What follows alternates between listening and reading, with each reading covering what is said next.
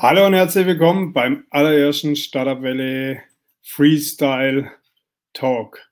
Heute ein Tag vor Weihnachten. Wir haben uns überlegt, ähm, noch einen kleinen Talk einzulegen. Heute Mittag, 15 Uhr. Ähm, ich habe einen tollen Gast bei mir, den Armin Joshua. Er ist CEO und äh, Founder von Lightword Production, die das Spiel One of 500 entwickeln und momentan eine Crowdfunding laufen haben. Und den holen wir jetzt mal zu uns rein und dann können wir loslegen. Hallo, Joshua. Hi. Schön, um, dass wir da sein können. So, ja, schön, dass du die Zeit gefunden hast. So kurz vor Weihnachten ist ja auch immer schwierig. Ähm, da hat ja keiner wirklich Zeit. Ich meine, in der heutigen Welt ist ja sowieso so, dass eh kaum einer Zeit hat. Aber ähm, das ist ein anderes Thema. So, ähm, ja, ich habe gerade schon gesagt, ähm, wir haben dich eingeladen, weil du ein spannendes Projekt hast. Und zwar ein Videospiel, aber ein besonderes Videospiel. Da kommen wir auch gleich noch im Verlauf des Gesprächs dazu. Ähm, ihr habt eine Crowdfunding laufen ähm, erzähl doch mal du ein bisschen was über dich. Ja, ähm, also ich bin, boah, ich weiß gar nicht, 33. Irgendwann hört man auf zu zählen. Ähm, ich habe in, in Heidelberg Theologie und ähm, Geschichte studiert, habe dann promoviert in Theologie ähm, zum Thema, ähm, wie nähern sich junge Menschen Sinnfragen und insbesondere auch ähm, biblischen Inhalten äh, und über welche Strukturen läuft das heute ähm, ab. Und ähm, aus dieser Dissertation heraus ist dann, ähm, ja, habe ich ein Unterrichtsprojekt gemacht, wo dann junge Menschen gesagt haben, äh, beziehungsweise Schüler gesagt haben, hey, wir würden uns gern mit biblischen Inhalten auseinandersetzen, wir finden es schon spannend, aber die Wege, die es heutzutage gibt, die sind irgendwie ziemlich lame.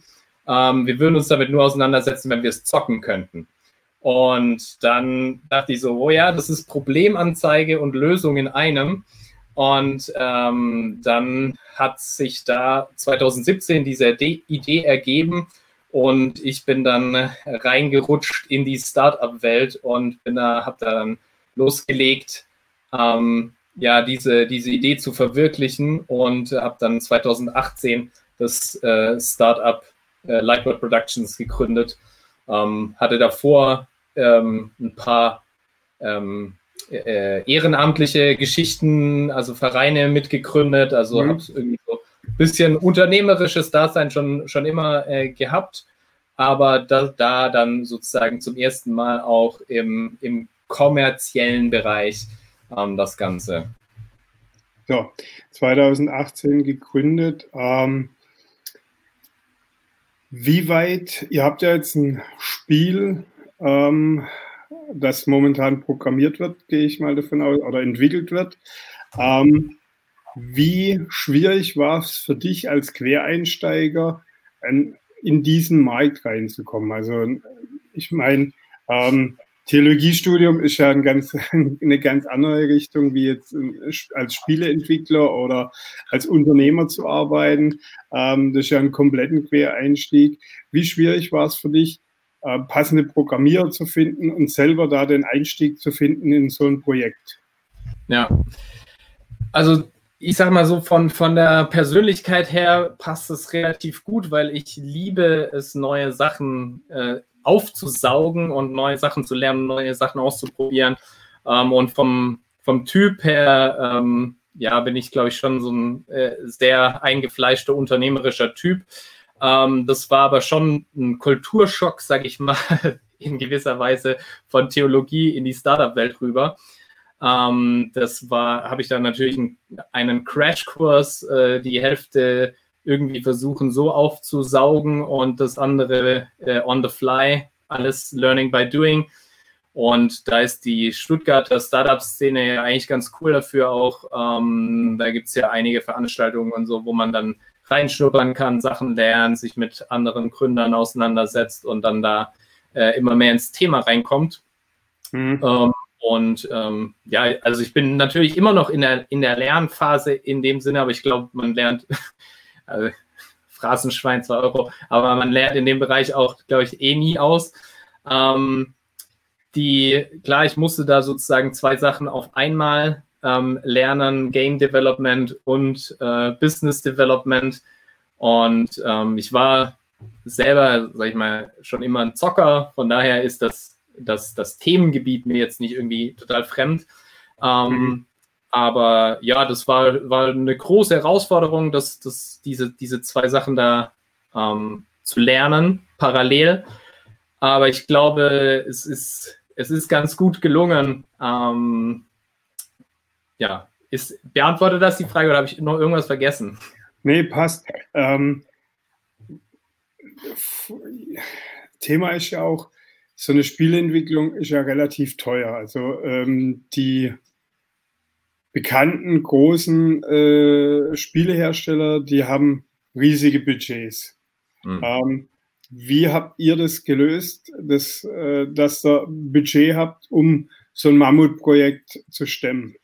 Ja, also die, ähm, wir haben, oder ich bin zunächst mit der Idee an die Württembergische Landeskirche herangetreten, weil die einen Innovationsfonds für Digitalprojekte hat und habe gesagt, hey, hier macht mal das.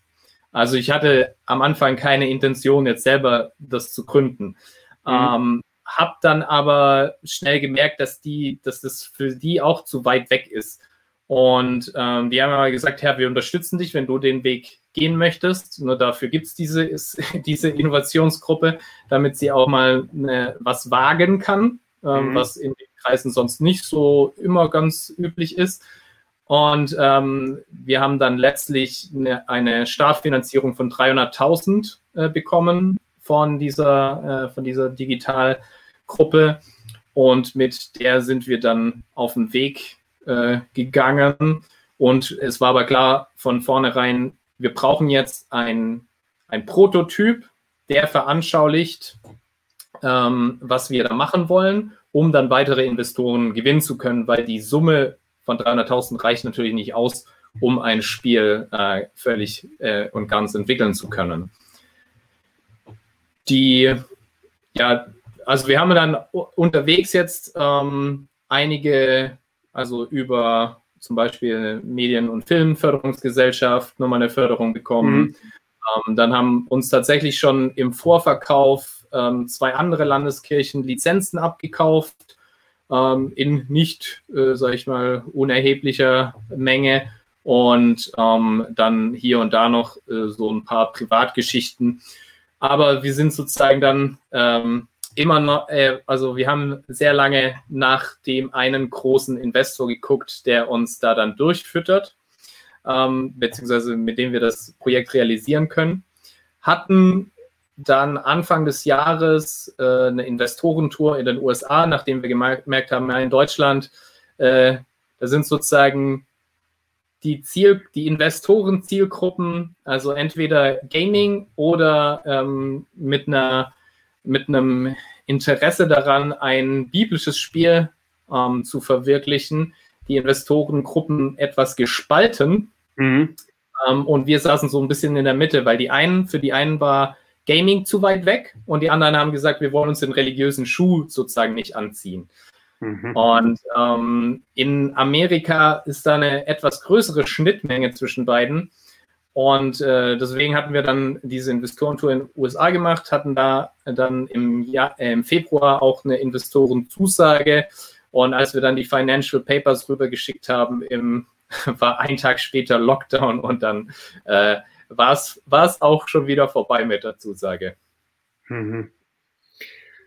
Also das heißt praktisch, Corona hat euch da ein bisschen Strich durch die Rechnung gemacht. Das ist auch der Grund wahrscheinlich, warum da jetzt ein Crowdfunding gestartet haben. Mhm. Äh, hab, ähm, wann wurde das gestartet? Wie lange läuft das noch? Wir haben am 8.12. die Crowdfunding-Kampagne gestartet und sie läuft noch bis zum 20. Januar.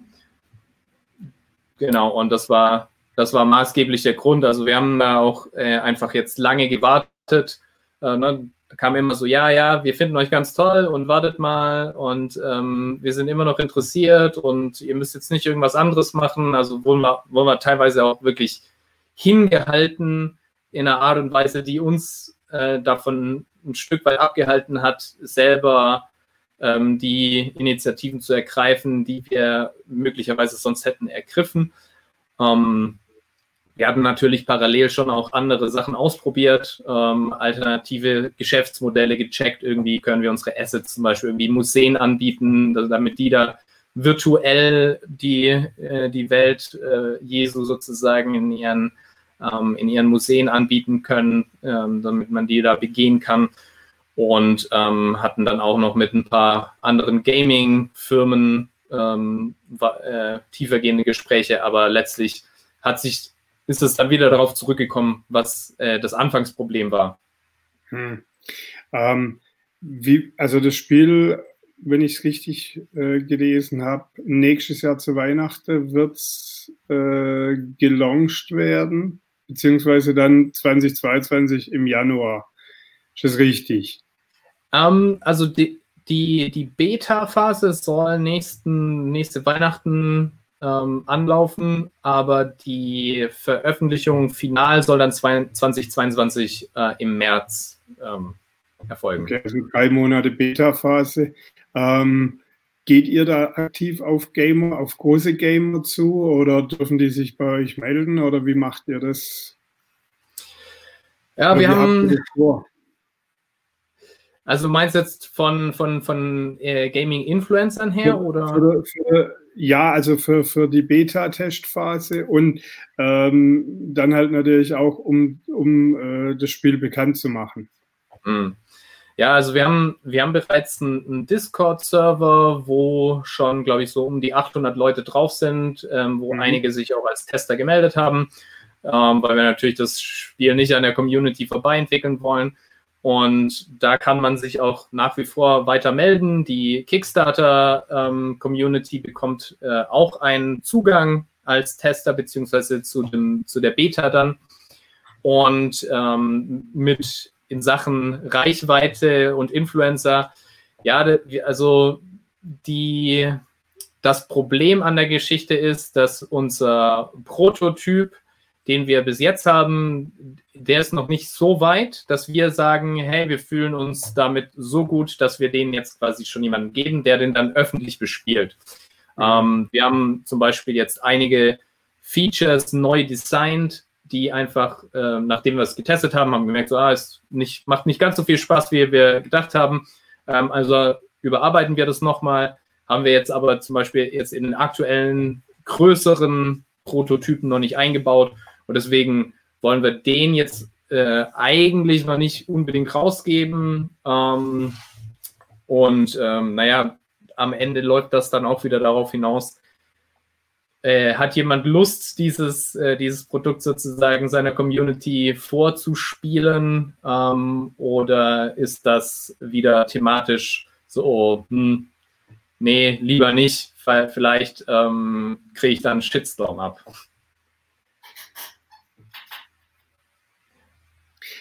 Okay, also das heißt, ihr habt schon ähm, praktisch ein Stück weit ist das Spiel schon äh, bespielbar. Mhm. Ähm, der Zeitplan wird auch eingehalten werden bis nächstes Jahr am Weihnachten. Das hängt natürlich von der Finanzierung ab. Ähm, die, also die Kickstarter-Kampagne muss ja jetzt erstmal durchgehen. Ähm, das sieht im Moment okay aus, so von der Strategie, äh, so wie wir uns das vorgestellt haben. Hätte natürlich ein bisschen mehr sein können. Aber wir haben uns jetzt in der ersten Phase, weil das auch etwas sag ich mal, kurzfristiger ähm, die Vorlaufzeit war, mhm. haben wir jetzt erstmal so die Dachregion weitestgehend ähm, bespielt.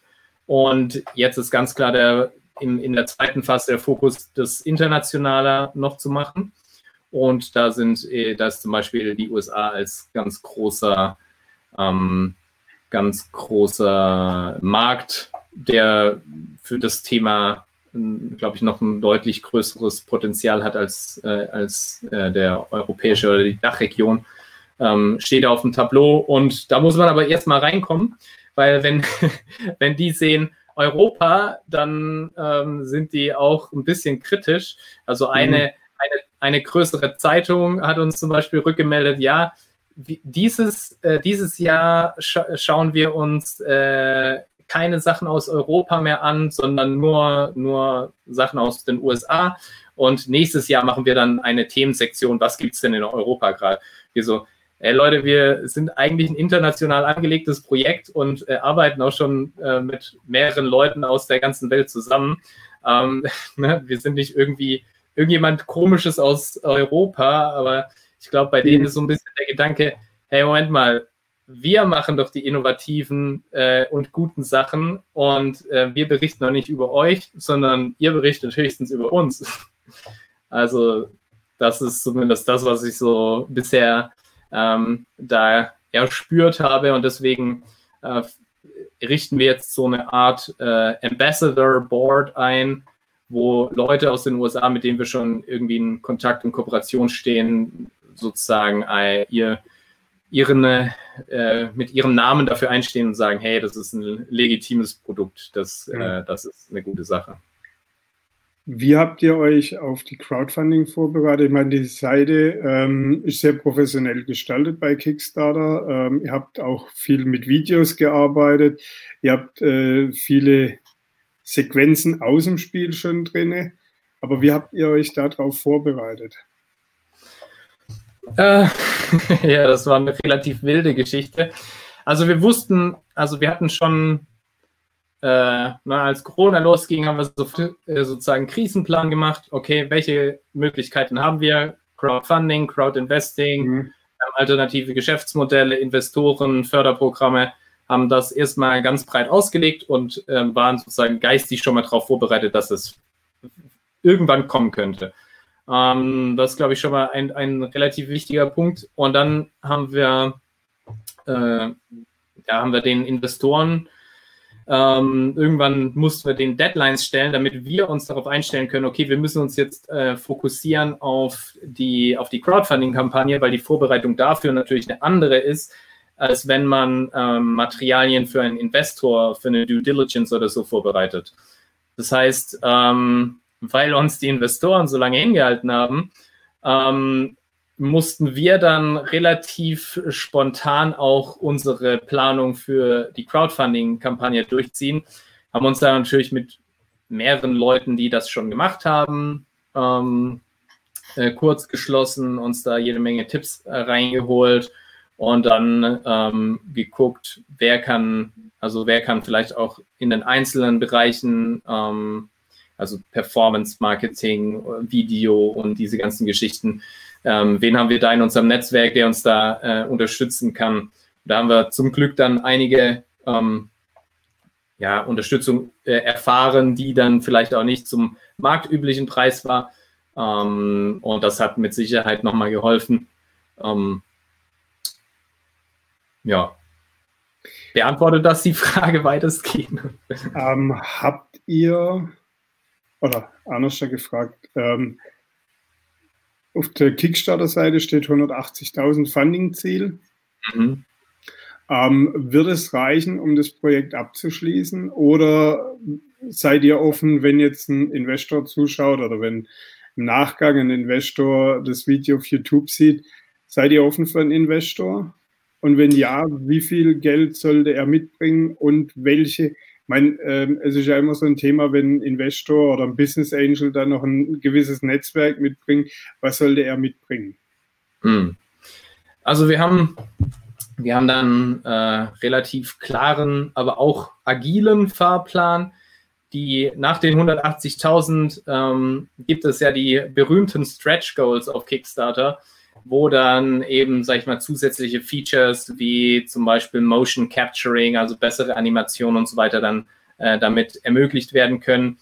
Wir haben äh, das ganze Spiel ist in sechs Episoden aufgeteilt und diese Episoden wiederum in jeweils fünf Chapter. Und mit diesem Mindestfunding Goal können wir Chapter 1 machen mit den Basic Features. Mhm. Die, die das Gesamt Volumen für Episode 1 beträgt aber 3,8 Millionen, die wir brauchen. Und die, die 180.000, mit denen können wir aber auf jeden Fall das Chapter 1 fertig machen, haben dann ein im Prinzip marktreifes äh, Produkt. aber der, das Ziel ist natürlich nicht, bei den 180.000 stehen zu bleiben. Ähm, die, die, der Grund, warum wir diese Summe gewählt haben, ist zum einen, weil wir gesagt haben, wir haben geguckt, mit welcher Mindestsumme können wir tatsächlich ein Produkt realisieren. Mhm. Ähm, und wir wollten nicht irgendwie, auch wenn das viele geraten haben, fangt irgendwie mit 50.000 an und dann holt eure Stretch Goals raus, haben wir gesagt, nee, ähm, wir machen das, äh, wir, mach, wir machen da 180.000, weil wenn wir irgendwie 50.000 von irgendwelchen Leuten zusammenbekommen, dann können wir damit noch das Produkt noch nicht machen und es wäre unfair gegen all, gegenüber allen Bäckern. Deswegen haben wir gesagt, wir setzen es ganz bewusst äh, höher an mhm. und ähm, haben da aber von den, ähm, also parallel dazu haben wir andere Sachen, die, die am Laufen sind. Also zum Beispiel im Januar wollen wir noch einen, einen Tisch von äh, Crowd Investing Interessierten äh, zusammenrufen und ähm, die jetzt sich auch im Laufe der Kampagne gemeldet haben, unter anderem. Also, hey, ähm, ich finde ich mega, was ihr macht, ähm, aber ich will jetzt nicht irgendwie für 5000 Euro Lizenzen kaufen, sondern ich würde ganz gern da investieren. Ab wann kann ich investieren? Komme ich da mit 50.000 weit? Nee, aber wenn es dann viele sind, die 50.000 bringen, dann kommt man dann schon etwas weiter. Ähm, das mhm. heißt, ähm, was auf jeden Fall möglich ist, ist eben das Thema Crowd Investing. Ähm, Im Januar kann man sich gerne bei uns melden. Und wenn da ein größerer Investor dran äh, interessiert ist, dann ist da, wie gesagt, die Hausnummer für die Gesamtrealisierung äh, bei 3,8 Millionen. Aber ähm, es gibt inzwischen ja die Bundesförderung für Gains, die wiederum also bei großvolumigen Projekten inzwischen bis zu 50 Prozent ähm, bezuschusst mit äh, nicht mhm. rückzahlbaren Zuschüssen. Das heißt, im Prinzip ist der Kapitalbedarf so um die 1,9 bis 2 Millionen. Ähm, und äh, ja, da haben wir, äh, wenn wir dann Kickstarter und die anderen Geschichten zusammen summieren, da ähm, kann das, äh, glaube ich, ganz gut, äh, kann, kann das ganz gut funktionieren, dann um die Episode 1 komplett abzuschließen und dann aus dem Cashflow heraus die ähm, nächsten Episoden zu finanzieren. Mhm. Wie, was kriege ich als ähm, auf Kickstarter? Ich kriege praktisch eine Lizenz, äh, also ich kaufe praktisch das Spiel mit einem Investment. Habt ihr da verschiedene Abstufungen oder ist immer ja. ein, ähm, einmal das Spiel praktisch? Oder wie läuft das da ab? Ja, da gibt es verschiedene, äh, verschiedene Packages. Ich glaube, wir haben zwölf Stück oder so. Mhm. Die, äh, das fängt an bei bei News oder freiwilliger Beitrag geht hoch über Episode 1 bis hin zu alle Episoden, die, alle Hauptepisoden, die äh, veröffentlicht werden, bis hin zu ähm, Artbook, Soundtrack, ähm, Name in den Credits ähm, oder auch äh, Sammel, Sammellizenzpakete. Also wenn jemand irgendwie äh, sagt, hey, ich habe ähm, ich brauche ich brauche jetzt diese ganzen Geschichten nicht, aber ich würde zum Beispiel gerne irgendwie meine Schulklasse oder meine Konfi-Klasse oder was auch immer, würde ich gerne damit ausrüsten äh, oder meine Enkel oder wen auch immer. Dann kann man sich da auch so Pakete von zum Beispiel 10 Zehner-Lizenzen jetzt schon im Vorfeld eben zu rabattierten äh, Preisen äh, bestellen, sozusagen, wenn insofern die Crowdfunding-Kampagne durchgeht. Hm.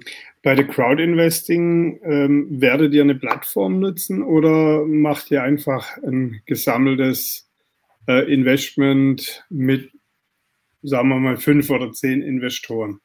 Hm. Ähm, da, das, das, das steht noch ein Stück weit offen. Wir haben da mit verschiedenen Anbietern gesprochen, ähm, also Seedmatch, Crowddesk, diese, das sind so die, die Favoriten in der Richtung, aber je nachdem, wie familiär sozusagen diese Runde bleibt ähm, und wie die Höhen der, der Investmentsummen sind, werden wir da schauen. Oder beziehungsweise auch, was die Interessen ähm, der jeweiligen äh, mhm. Investoren sind, muss man einfach an in diesem ersten äh, Termin im Januar dann einmal abklopfen. Erzähl doch mal ein bisschen was über das Spiel, über den Inhalt, über den, ähm, ja, wie das Spiel aufgebaut sein wird. Ja, also die Grundidee ist, dass man die Story der Evangelien, also rund um Jesus, erleben kann, aber in einer Art und Weise, dass es für Gamer auch tatsächlich cool ist. Das heißt im Prinzip, ähm, wir haben schon so einen hohen grafischen Anspruch, dass gleich klar wird, okay, das ist nicht wie viele Produkte, die man in diesem Genre schon kennt, weil da hat, gibt es zu, zu Recht ein relativ negatives Narrativ über solche Spiele. Und ähm, wir sind halt äh, auch selber äh, Gamer und äh, wollen im Prinzip da ein, ein, hochqualitatives Produkt anbieten. Und das ist, das ist der Maßstab, mit dem wir da rangehen. Mhm. Die von der Herangehensweise ist außerdem so, dass wir sagen, hey, Leute heutzutage haben keinen Bock, dass man ihnen vorschreibt, irgendwie, was jetzt sozusagen das Richtige ist, sondern die wollen sich selber entscheiden. Mhm. Und deswegen ähm, basiert unsere Spielmechanik auf Entscheidungen. Also man lernt, man hat eine persönliche Geschichte, die äh, also einer fiktiven Person in der Zeit Jesu, die dann mit existenziellen Konflikten gespickt ist, mit den großen Fragen des Lebens. Und im Kontext dieser persönlichen, ähm, bewegenden Geschichte lernt man, äh, überschneidet, überschneidet sich das mit den äh, Events der Evangelien, sodass diese kontextuell relevant in, in diese Fragen äh, mit reinkommen. Also zum Beispiel, wenn es um Armut geht, wie gehe ich jetzt zum Beispiel mit Geld um oder so weiter. Äh, und äh, es gibt da einen Text über Armut in den Evangelien oder ein Event, dann sagt mir das erstmal nichts äh, oder, oder das geht zum einen Ohr rein und zum anderen wieder raus, wenn ich das einfach nur so als Text höre. Aber wenn ich selber davor in einer, einer Situation bin, wo es, äh, wo ich tatsächlich erlebe, was ist Armut und was bedeutet mhm. das, dann hat der Text auf mich eine, eine ganz andere Wirkung. Ja, dann verstehe ich viel besser, worum es darin geht. Ähm, und dann ähm, kann man sich aber immer noch frei dazu positionieren, ähm, wie, welchen, äh, welchen Weg gehe ich jetzt, äh, welche, ähm, welche Aktionen führe ich durch. Ähm, und das ist die, das ist so der Grundgedanke, dass man äh, biblischen Perspektiven ähm, in moralischen Fragestellungen äh, und auch spirituellen Fragestellungen kennenlernt, aber sich dann trotzdem frei positionieren kann. Mhm. Ähm, Spiel sind ja immer auch irgendwo ein bisschen angegeben, in, äh, wie lang das Zeitfenster ist, bis das Spiel durchgespielt ist. Was wird den Gamer da erwarten? Also das wird, äh, da, also eine Episode wird ähm, ungefähr zwei bis drei Stunden Spielzeit haben. Es hängt aber immer davon ab, wie, äh, wie intensiv die Person äh, sozusagen das Spiel nutzt. Weil wir haben zum Beispiel eine, eine Mechanik mit drin, äh, die zur Reflexion einlädt. Also man kann sozusagen das, was man erlebt hat, ähm, kann man kann man sich hinhocken und einfach nochmal Gedanken quasi nachgehen und nochmal zu diesem Thema reflektieren. Das ist aber nur optional, weil nicht jeder hat Bock da drauf. Ne? Manche wollen mhm. einfach quasi das Adventure durchspielen und Action, Action, Action und ich will wissen, wie die Story weitergeht. Ich will da nicht großartig drüber nachdenken. Aber andere gibt es, die sagen, wow, das, sind so spannende Fragestellungen ähm, wie verhalte ich mich jetzt in dieser Art und Weise, da möchte ich nochmal drüber nachdenken, ähm, wie kann ich da jetzt weiter reflektieren ähm, und da kann man dann dementsprechend natürlich viel mehr Zeit im Spiel verbringen. Wie wird das Spiel nach dem Launch in Umlauf gebracht werden? Ähm, also klar als Download hm. Ähm, bei euch über die Seite, aber ähm, ist auch geplant, in der Retail zu gehen? Uh, ja, das ist dann noch, äh, also das mit, de, mit dem episodischen Ansatz ist ein bisschen schwierig. Da wird das wahrscheinlich erstmal nur ähm, digital vertrieben werden. Mhm. Äh, die Distributionskanäle sind für uns jetzt ähm, klar über die, ähm, also kirchliche Organisationen, Kirchen ähm, oder dem nahestehende, die haben natürlich ein riesengroßes Netzwerk und auch ein Interesse daran, dass das äh, ähm, also das Spiel als Tool sozusagen zu nutzen, auch in ihrem Kontext. Ähm, nichtsdestotrotz ist es natürlich für den freien Markt konzipiert auch. Und ähm, dementsprechend sind wir auf den gängigen Plattformen wie Steam, ähm, werden aber auch einen eigenen Launcher haben. Und die äh, dann haben wir da verschiedene Möglichkeiten, also über die klassischen Wege sozusagen, das jetzt äh, zu, äh, zu verteilen, aber auch eben über diese Organisation, die anderen Spielen jetzt nicht allen zur Verfügung stehen. Das Spiel, also praktisch die erste Folge ist dann März 2022 ähm, hm. online. Ähm, wie lange muss der Gamer dann warten, bis die nächsten Folgen nachkommen? Also nach dem jetzigen Produktionsplan wären das vier Monate. Also immer vier Monate je Folge. Genau, also ähm, wir haben ja da äh, dadurch, dass wir die Episoden in Chapter aufteilen, mhm. kann man da natürlich ein bisschen, sag ich mal, agil äh, das eine Chapter vielleicht ähm, kürzer, länger machen oder in die nächste Episode reinschieben. Aber der Plan wäre schon, in so einem Fenster zwischen vier und sechs Monaten zu bleiben, um da zügig äh, Nachschub zu liefern. Wie groß ist mittlerweile euer Team? Also ich denke, mit zwei Programmieren kommen wir da nicht hin. Das Team ist ein bisschen größer. Du brauchst auch äh, Personen, die die Stimmen einsprechen. Du brauchst äh, mittlerweile ähm, ja, Leute, die die Stories dahinter schreiben. Wie groß ist das Team mittlerweile? mittlerweile wieder etwas kleiner als vor Corona. Ähm, also wir wurden ja auch äh, in die Kurzarbeit gespült ähm, durch die Situation, dass äh, zum Beispiel die, Landeskirchen alle Haushaltssperren hatten und dann keine, wir dann äh, keine Pre-Sales mehr machen konnten und ähm, durch die Investorensituation. Aber die, wir haben so ein Kernteam von zehn Leuten gehabt, ähm, beziehungsweise haben das auch noch, ähm, wo jetzt äh, ein, zwei Leute gerade weniger dabei sind, die vorher Freelancer eben waren. Und da um dieses äh, Zehner-Team rum haben wir aber nochmal, sag ich mal, so einen Kreis von Leuten, die jetzt nicht fest angestellt bei uns sind, aber definitiv für das Projekt eingeplant sind. Also zum Beispiel ähm, die Musiker, also das, da haben wir ja den Petroy Stage und äh, Snow Owl, die beide äh, im Prinzip Weltstars sind und die ganze Zeit irgendwo mit Hans Zimmer auf Tour sind und ähm, für größere Filme ähm, die Musik machen. Die, also die sind natürlich bei uns jetzt gerade nicht fest im Team, aber die sind fest eingeplant für die Musik.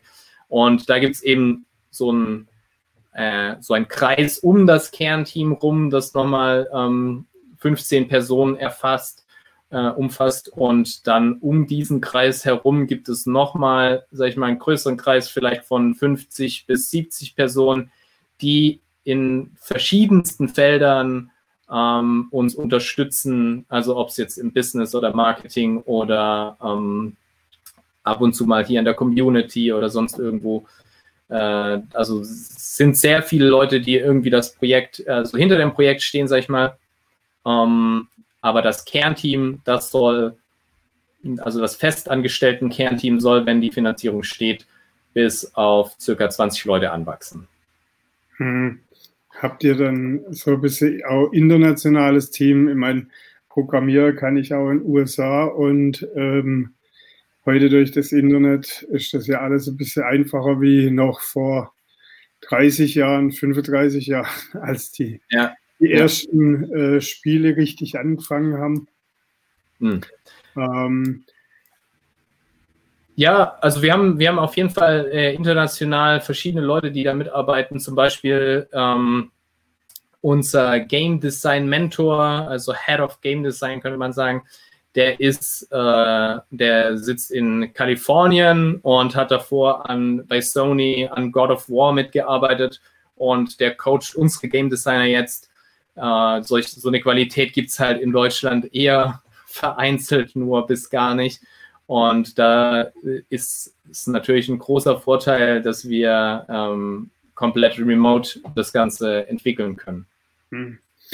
Ähm, welchen Sprachen wird es das Spiel geben? Wird es auf Deutsch sein? Wird es auf Englisch sein mit Untertitel? Ich meine, es sind ja viele Spiele, die dann im Englischen produziert werden mit deutschen Untertiteln. Ähm, was habt ihr da geplant? Ähm, wir entwickeln sofort bilingual Deutsch-Englisch und mhm. haben das System aber so aufgebaut, dass wir beliebig viele Sprachen ähm, mit äh, anfügen können. Also Spanisch, Portugiesisch, Arabisch sind schon relativ heiß in der, äh, in der näheren Auswahl. Und ähm, da geht es, glaube ich, dann primär darum, die richtigen Partner zu finden, die dann diese Lokalisierung unterstützen.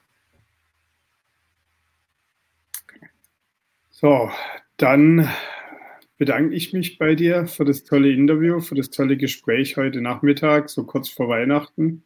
Ich wünsche euch weiterhin viel Erfolg. Wir werden das Video am Freitag, den 25.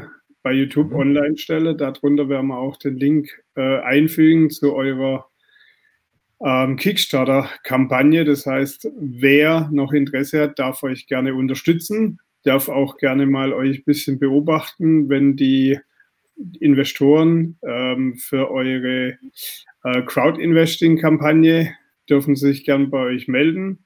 Ich danke dir vielmals, Armin. Drück dir die Daumen, dass alles so läuft, wie, wie du dir das mit deinem Team vornimmst und vorgenommen hast. Und wünsche euch allen schöne Weihnachten. Ja, vielen Dank. Also vielen Dank auch für die Einladung und die kurzfristige.